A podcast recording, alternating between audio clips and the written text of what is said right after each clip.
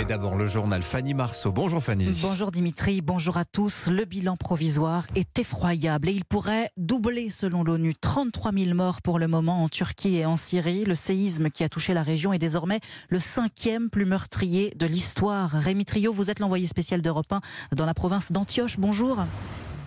Bonjour à tous. Une semaine après la catastrophe, la situation des survivants est toujours extrêmement difficile, hein, Rémi. Oui, les rescapés ne sont pas retournés chez eux. Ils vivent sous des tentes dressées par les agences de l'État, dans des abris de fortune ou des voitures pour se protéger du froid. Cette nuit, je suis passé à Pazarcık, dans la province de Maraş, l'épicentre du séisme. Il y faisait moins 5 degrés. Les montagnes anatoliennes sont enneigées. Alors pour échapper à ces conditions précaires, de nombreux survivants sont déjà partis vers l'ouest du pays, laissant des villes fantômes derrière eux. Au septième jour, les recherches dans les décombres sont terminées dans plusieurs villes. Se poursuivent dans les localités les plus touchées, avec encore des miracles, des gens tirés des gravats hier. Un Turc sur sept est affecté par la catastrophe d'une manière ou d'une autre. La colère monte contre le gouvernement. Le président Erdogan a admis un manque de réactivité des secours. L'opposition l'accuse d'être incapable de gérer la crise. Les promoteurs immobiliers véreux qui n'ont pas respecté les normes antisismiques sont aussi pointés du doigt. Une centaine d'enquêtes ont été ouvertes et certains manias de la construction sont déjà derrière les barreaux.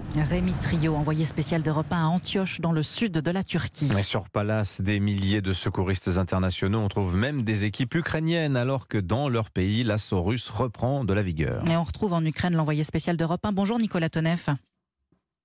Euh, bonjour Fanny, bonjour à tous. Un petit peu de distance entre nous, hein, puisque vous êtes en Ukraine avec une, liaison particulière. Vous vous trouvez à, Kramatorsk, la capitale du Donbass, près de la ligne de front, où il y a beaucoup de mouvements militaires. L'armée ukrainienne y reçoit des renforts de matériel pour faire face à la pression des forces russes. Nicolas, est-ce qu'on peut parler d'offensive russe dans le Donbass? Oui, absolument. Hein. Les, les, militaires n'hésitent pas à utiliser le terme ici, hein, euh, parce que les Russes, que ce soit l'armée ou Wagner, envoient beaucoup de soldats. Ils auraient pris le village de Krasnaora. Euh, hier, des routes qui étaient praticables euh, avant-hier ne le sont plus. Euh, Kramatorsk a été touché par plusieurs missiles cette nuit et il y a une alerte en cours euh, juste en ce moment. Et puis les combats, surtout à Barmout, hein, sont d'une intensité euh, sans pareil. Tout ce qui sert à détruire est utilisé. Les, les destructions sont énormes les explosions permanentes. Hier, grâce à la neige qui tombait, euh, ce qui fait le plus peur à tous et à cette habitante rencontrée dans un centre d'aide euh, des derniers habitants de la ville, par chance, ne volaient pas. Les frappes aériennes, les avions, quand ils volent, c'est l'horreur. La panique à un tel point, tu ne sais pas où la bombe va tomber. C'est vraiment la panique. Alors aujourd'hui, hein, l'accès à Barmout euh, est interdit aux civils hein, parce que l'armée ukrainienne euh, y redoute euh, l'infiltration d'éléments russes. Hein. C'est bien la preuve que la situation est extrêmement tangente dans cette ville et dans toute la région.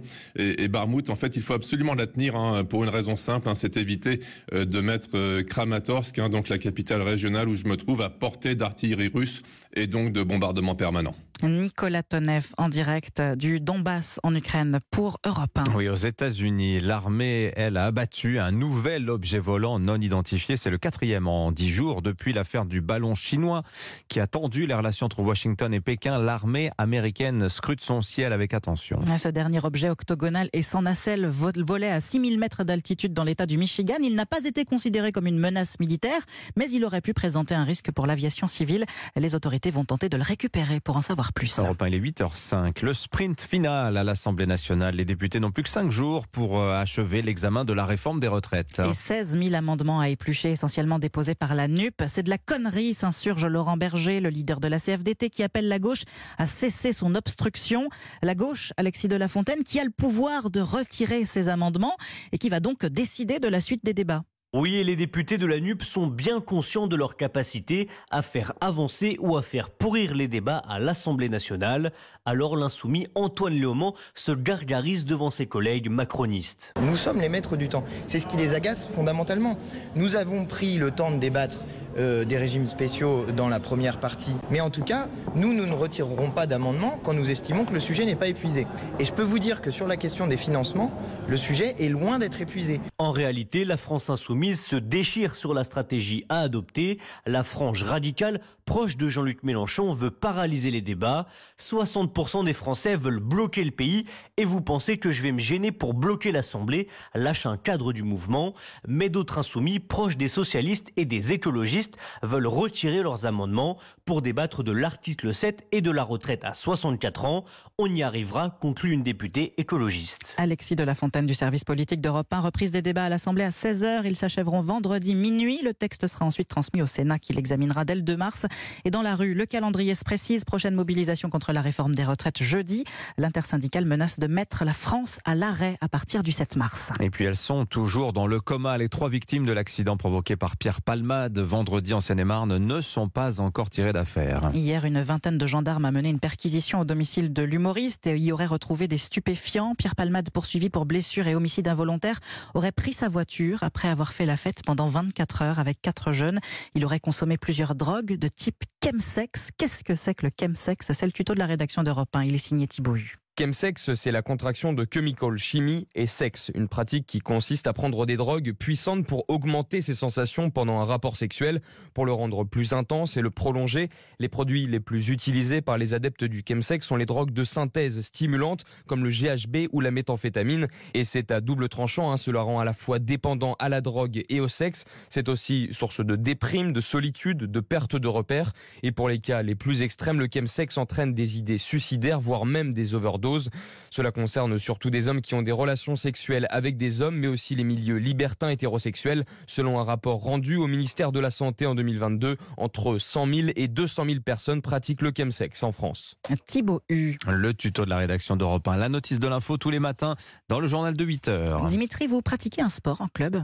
Euh, pas plus, plus maintenant, mais oui, jeune, oui, tout à fait, le handball. Bah, la fédération de hand, tenez, c'est la, c'est la sixième plus fréquentée Ah, de combien France. Bah, la sixième. Bonjour Dimitri Vernet. Bonjour Fanny, bonjour Dimitri. Vous nous dévoilez ce matin, en exclusivité pour Europe 1, le classement des fédérations de sport qui ont attiré le plus de licenciés en 2022. Premier constat, très simple, après une grosse baisse pendant la pandémie, les chiffres repartent enfin à la hausse. Et oui, c'est un gros ouf de soulagement hein, pour les fédérations qui ont quasiment retrouvé leur nombre de licenciés d'avant Covid, ce qui réjouit Brigitte Henriquez, la présidente du CNOSF, le Comité national olympique français.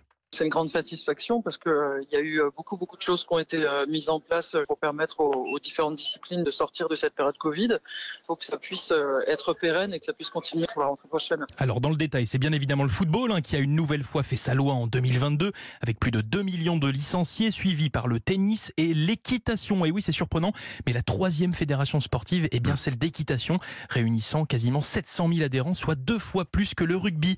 Le ballon ovale qui n'a pas la cote, hein, sa fédé se classe 10 derrière le basket, le handball et même le golf, une position surprenante expliquée par Brigitte Henriquez. Le rugby fait un peu les frais du succès des autres sports collectifs en fait. Voilà, il y a des, des terres vraiment de, de rugby, mais c'est vrai que le football prend un peu toute la place dans toutes les régions et ça peut aussi euh, s'expliquer de ce point de vue-là. La Fédération française de rugby qui attend un effet Coupe du Monde qui semble bien avoir lieu, car selon les premiers chiffres de la saison 2022-2023, la FFR enregistre déjà plus de 306 000 licenciés, soit plus que le total de la saison dernière. Dimitri Vernet. Rendez-vous sur l'appli Europe 1 et Europe 1.fr pour retrouver toute cette enquête avec les chiffres fédération par fédération, handball compris. Et le handball, 456 086. Exactement. Voilà, c'est le classe. nombre exact de licenciés. Et juste avant, c'est le judo. Euh, c'est le judo aussi qui cartonne, hein, pre- presque 500 Tous 000 les sports d'intérieur licenciés. qui ont repris après le Covid. Merci beaucoup Dimitri Vernet, merci beaucoup Fanny. Marceau, c'était votre journal. N'oubliez pas les